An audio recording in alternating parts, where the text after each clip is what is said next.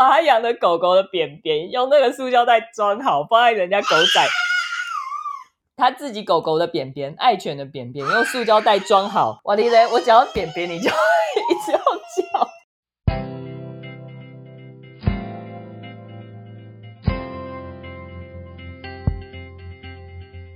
欢迎来到紫薇会客室，我们希望透过现代化与科学化的紫薇斗数，经由学习与实践，解决我们人生中的大小事。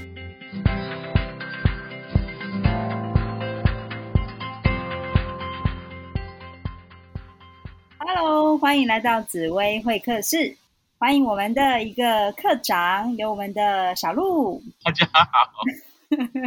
Hello，来，那还有我们的林夕。嗨，Hello，我们这一集呢要来跟大家看电影聊命理。哦，那我们今天的这个这一集的主角呢就是安海瑟薇。那我们在那个维基百科上啊看了安海瑟薇的，他刚好有写出生时间，诶，那排出来的命盘就是廉贞天相。那我想要问问看，就是林夕，你对于安海瑟薇，你有什么样的印象吗？看听到这个人的时候，你会想到什么样的一个故事或画面呢？其实我我觉得他气质真的蛮好的，就是应该是这样讲。我一开始看这个演员的时候，我还搞不清楚这一号人物叫安海瑟薇，我只是去看一部电影叫做《爱情要不要》，然后她在里面演一个那个帕金森氏症的一个一个女生这样子。那当时我就觉得哇，这个女生气质好好哦。然后后来也会因为就是觉得对对这个人感兴趣，然后就不时稍稍微看一下关于他的专访，我就觉得他在里面就是被访问的时候，那感觉就是落落大方的。所以还没有还没有真的去查命盘之前，我我本来就会在想说，嗯，他要么是天象吧，要么就是太阳，就是那种落落大方，可是也不会让你觉得有那种很很强烈的。一种性格特质出来，嗯，就有点中规中矩的感觉哦，就不会像可能很多的开创型会让人觉得哇好自然，或是个人特质非常的明显。那你会觉得他感觉中规中矩，然后但是又不会让人家忽略他、忽视他，又很容易在人群中看见他，对吧？对对对，其实那个气质真的是还蛮棒的。OK，那小鹿呢？小鹿，你对安海瑟薇的印象是什么？应该说安海瑟薇一开始看到这个演员的时候，其实真的她的外表出众，她的气质高雅，其实我会感觉出来说，其实她给我的第一印象其实就真的是很不错。然后在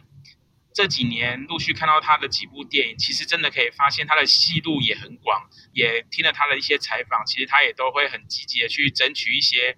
他想要去挑战的一些角色跟个性，可能是跟他个性相违背的，甚至是他不擅长的，其实他都愿意去尝试。所以我觉得他有的其实不只是一个漂亮宝贝的一个外表，然后反而也有一个勇于挑战的一个内心，然后去做很多可能他不擅长的事情，然后去做他可能没有演过的一个角色。其实我还蛮佩服安海瑟薇的。嗯，OK，对，其实你一这样小鹿一张一说，我就突然想到，因为《断背山》虽然这出戏安海瑟薇只有出现一下下，可是他在里头就记得他曾经就是被一个记者访问过，他当时呢，他要去应征这个角色的时候，那因为这出戏是需要骑马的，对，然后安海瑟薇是不用骑马的，可他想的是说，不管我就想演这部电影，因为那个他想演出这部电影，所以他就说我会，我会，我会。然后呢，等到拿到这个电影的时候，开始苦练苦练这样子。那我就觉得，哎，确实很像小鹿说的，就是他除了有落落大方的一个样子之外，其实也看得出来他那种不畏挑战，然后要求自我，然后完美主义的一些特质。OK，那我想说呢，既然呢我们今天是看电影聊命理嘛，那我觉得安海瑟薇她确实演出演过很多出很经典的一个电影哦。那我觉得。我们来透过他演的电影，然后我们来看看到底他是怎么演绎这个角色。那这个角色他又符合哪些紫薇主星的一些特质？那我想说，林夕，你这边曾经你觉得你在他这么多电影当中，你觉得最经典的电影是让你觉得印象最深刻的电影是哪一出呢？跟跟我的生活连接的话，呃，就是最紧扣的当然就是《悲惨世界》，因为那个我我我本身自己就是。浸泡在合唱界多年，然后其实我自己也演过他演的那个角色叫方婷，那角色真的是有够凄惨的。除了合作型，我大概找不到别的 类型的命盘可以 可以有那么悲惨的遭遇。就是第一个是那个先糊里糊涂爱上一个男生，然后搞不清楚状况，都都有了小孩，就男生跑了。然后呢，接下来是。好，你为了喂养这个小朋友，你又没有什么呃生存的能力，你只好去当女工。那除了当女工呢，你你就一定要有小朋友，要又有人照顾小朋友，又得把小朋友托给别人去，然后你还要赚那个保姆费给人家。那你只是当一个女工，你也不可能这样负担得起，所以你可能要去做一些比较特殊的交易，然后甚至还要那个把那个美丽的金发剃掉，然后还要那个。好，好像要把把牙齿拔下来。虽然我一直搞不清楚，就是 牙齿拔下来到底对有钱人有什么意义，但是 反正这么做可以赚钱，反他就做了。那就是那些很离谱的牺牲，我都搞不清楚到底是怎么搞的。呃，就是当然为了小朋友，那可能阴性的女性也会坚强起来。可是，只是我会觉得他在里面演的这个角色，方婷在本身《悲惨世界》这个角色里面，本来就是一个。没有根，没有没有自我的一个 角色吧，我觉得。所以，我我现在看了他的命盘以后，在想他要去演这个角色，我真的觉得何其困难啊！不过，反正就是因为我觉得，除了演这样子的角色，你要有演技的能力之外，你还得唱歌。后来才发现，哦，在维基百科上面可以看到他，哎，其实是会唱歌的，小时候唱女高音的，所以那个可能都有一定的基础在里面吧。我觉得真的是很难得的演。OK OK，所以我觉得果然那个林夕看到那个他应该会很有代入感，因为其实我们林夕老师也是也是那个合唱团界的一个翘楚啊，而且他还 对啊，他演过歌手老歌手，你有演过那个你有演过《悲惨世界》的一个一个对啊，而且。而且你知道，那刚那时候刚好就是我丢了工作，然后我知道我的婚姻应该产生危机了的时候，我只差没有一个小孩生出来的，然后要很悲惨巴巴的养他。不过我觉得我当时很幸运的，就是说，就算我有个小孩，我要养他，我是养得起的。OK，OK，不过就是，可是就像林夕说的，就是可能那时候你他的，我记得林夕有提过，是你那时候演这出就是这出戏的时候，因戏后哭的。泣不成声，然后大家都觉得说你会不会入戏太深这样子？哦，哎，其实不是我入戏太深啦，是我我把别人唱哭啦。哦，对，OK OK OK，好像我们也我们我们要唱歌啊。如果唱歌，其实我我觉得那真的是他在里面演电影也是要恰到好处哎。如果你整个崩溃，你是没有办法唱歌的。你要在那个还没有崩溃之前的边缘唱。唱出那个哽咽，或者是说，像我当时，我完全不容得自己一丝有有接近要哭的边缘，因为只要这样的话，声音绝对会受到影响，所以只能 hold 住。但是我相信那个部分是有有人会听到我在抵抗那个那个情绪吧，所以就是听听众会觉得很难过，所以我觉得是他们哭的乱七八糟。OK OK OK，对。不过林夕刚刚真的也讲到，就有关那个合作型这个。为母则强的这个特质，其实很多合作型的女性啊，她会为了就是要把小孩照顾长大这件事情，是会那个打落牙破血吞，拼了命，然后再多的牺牲都可以的。那我觉得他还不能和血吞了，那那个牙齿要吐出来才能卖钱。哦，是和血吐就对了，不是和血吞。所以就是，哎，那当然，如果说合作型的。我合作型的那个朋友们，好听众们，就是你的命宫主星是太阴啊、天梁跟天同的人啊。如果你们就是想要有一个跟你一样那种共鸣的电影，其实可以来看看那个悲惨的世界。然后呢，也许就是借由这个过程，然后让自己去压力做一些释放。那那林夕这边讨论就是介绍是悲惨世界。那小鹿呢？小鹿你自己有看过？你觉得它很经典的什么样的电影吗？我先先分享一下，像刚刚林夕分享的《悲惨世界》，如果从紫微斗数的命盘的感觉啦，就感感觉就很有点像是紫微命盘里面讲的天同天梁遇到四马地有没有？然后漂泊无无无根无影，然后被被社会牵着走这样子。那我现在要推荐的这一部电影呢，其实是他另外一部的知名的作品，它就跟《悲惨世界》里面的个性就截然不同哦。这个是我也是一部我很喜欢的电影，叫做《星际效应》。我相信大家对《星际效应》这部片应该不陌生啊。然后，当然他的 主角马修麦康纳也是一个很知名的演员。在这部电影里面呢，安海瑟薇虽然说不算是主角，可是他也是占了还蛮大的一个戏份。他在电影里面是演一个就是 NASA 太空总署里面的一个科学家，一个一位博士这样子，为了要让地球即将面临毁灭嘛，不适合生存，要去外太空做探险，找寻适合的星球这样子。第一个，我觉得他。在电影里面表现出来的特质，其实就是很有主见、很有想法。可是他的这个想法里面带有了一些私人的一些情感在里面。譬如说，他想要出去，美其名是说要为地球找出、找为地球的人类找出新的出路。可是其实他还有藏的一个私心，就是他想要出去看他的男朋友。OK，然后也也是因为这样子才产展展开了这一段奇妙的冒险。然后，如果说大家对这个电影还有点印象的话，你就会发现，它其实到最后面后半段的时候，其实跟主角马马马修麦康纳其实分开进行，然后分别进行到不同的星球去去执行任务这样子。其实一个如果说假设她是一个阴性的一个女生的话，其实要自己做一个。独自的冒险跟探险其实是还蛮困难的。然后他在对我来说，他在这部电影里面表现出来的就是有开创型加领导型，然后以开创型为主的一个特质所在。所以说他在里面就会表现出比较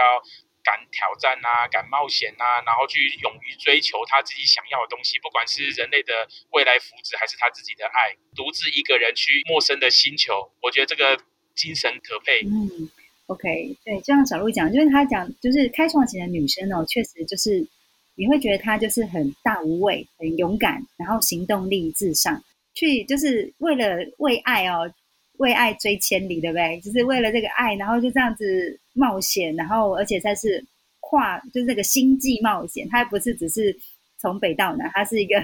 出了这个宇，出了这个这个宇宙的一个冒险，所以就真的还蛮有那种开创型的那种。冒险的特质啊，为爱为爱追千里的那种感觉。所以刚刚林夕讲到，他看到安海瑟薇在演合作型的时候，也很非常的经典。然后小鹿讲到是开创跟领导，开创领导的特质。那我自己其实印象比较深刻的，反倒是那个穿着 Prada 的恶魔，因为他安海瑟薇在演这出戏的时候，他其实是一个，他就是一个夹心饼干，就是遇到一个大魔王，就是那个那个我们的，就他的。老板梅姨，对对对对对对梅姨，对，然后呢，然后非常高压的那种方式，然后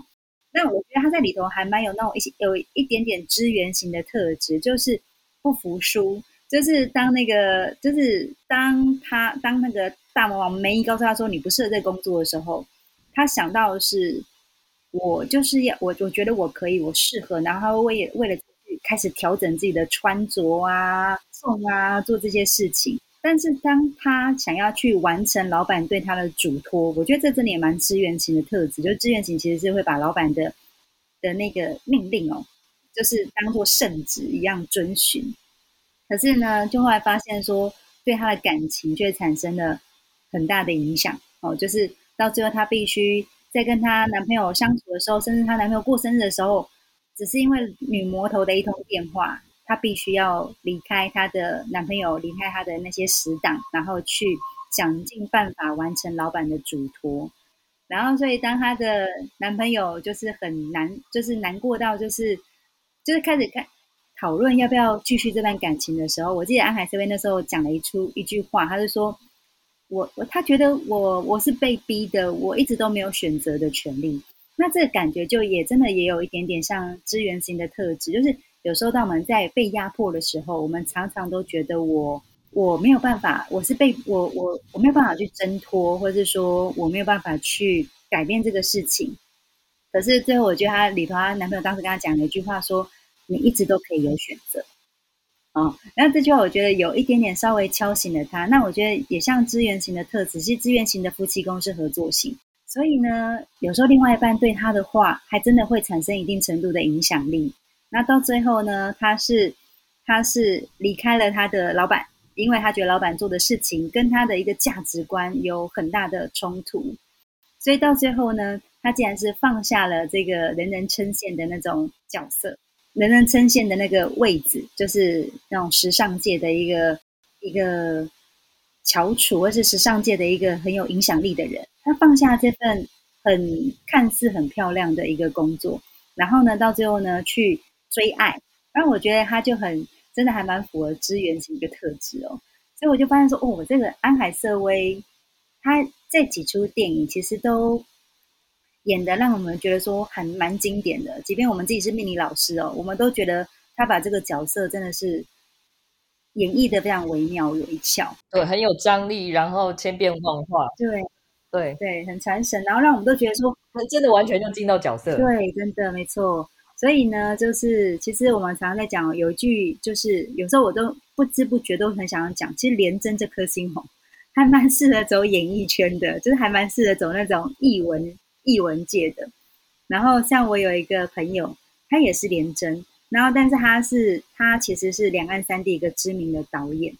然后所以当他为了要把那个秀做好的时候啊，他是可以把自己逼迫到一个极致。可是每次的秀呢，这呈现下来的结果都会让他觉得哇，那个掌声不断。所以我觉得廉贞这颗星哦，有一句话不是说那个演戏的是疯子，看戏的是傻子吗？那我都觉得说哦，这个演戏这个人讲的应该是廉贞吧，就是就是他可以为了演这出戏的时候，把他自己的角色带入到这个整个人都很入戏，那自己入戏就算了，还可以带着大家一起入戏，所以呢，他很疯狂的演着。然后我们呢也是很认真的看着，那我觉得是韩判特别的这个部分。那不晓得林夕跟林夕跟小鹿，你们觉得廉贞这颗星有，或是天象这颗星，或是你们觉得安海瑟薇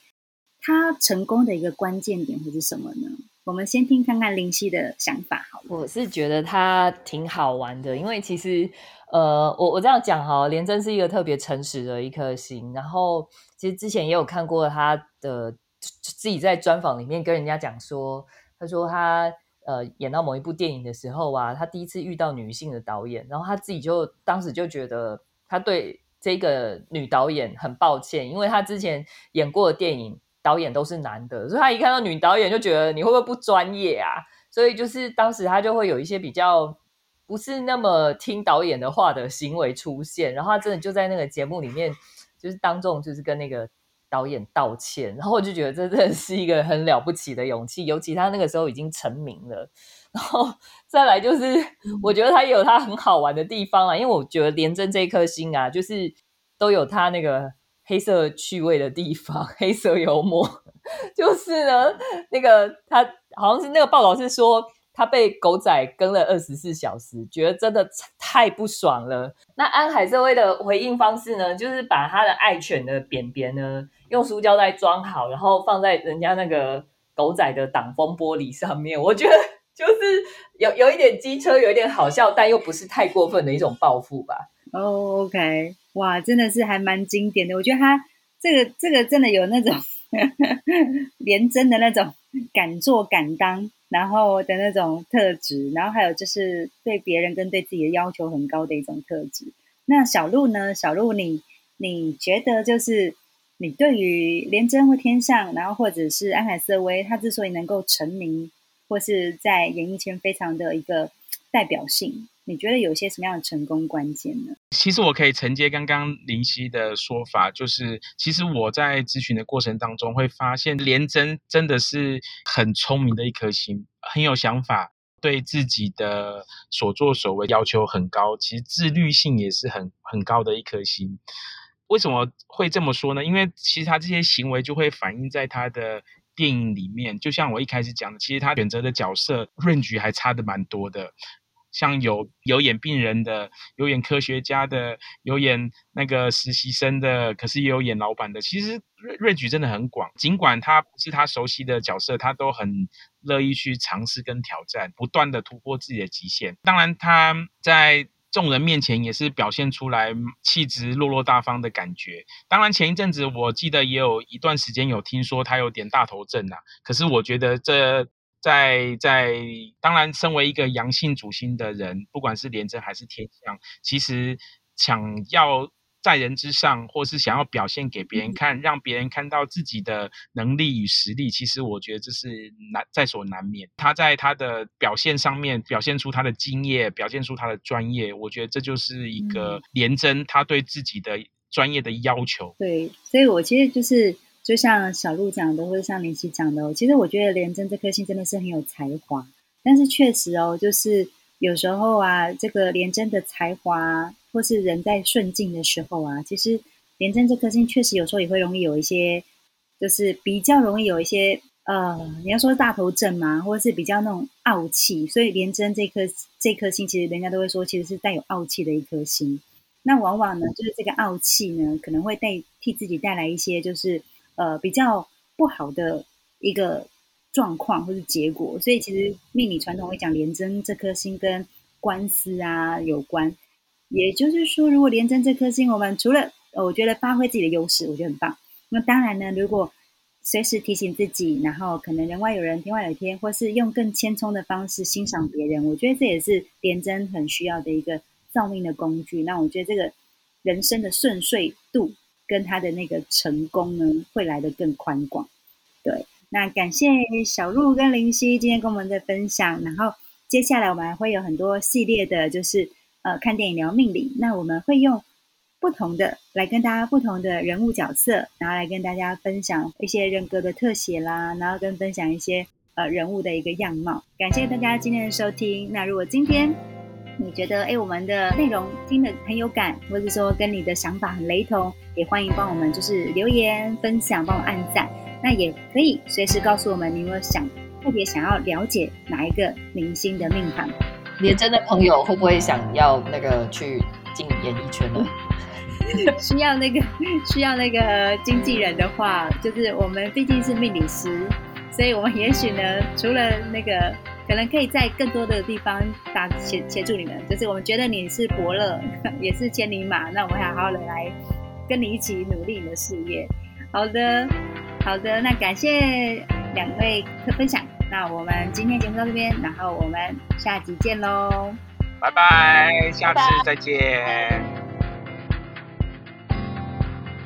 紫薇商学院热情招生中，由紫薇会客室的小鹿、子欣、银溪一起合开的一堂人生的课程，三位紫薇斗数咨询师解剖《做自己的生命设计师》这本书，结合现实、行运和梦想，还有一百天的时间计划。陪你向自己的梦想迈出关键的一大步。我们八月二十七号和九月三号两个周六将在台北跟各位一起逐梦哦。详情请见脸书粉丝页紫薇商学院或是本集资讯栏。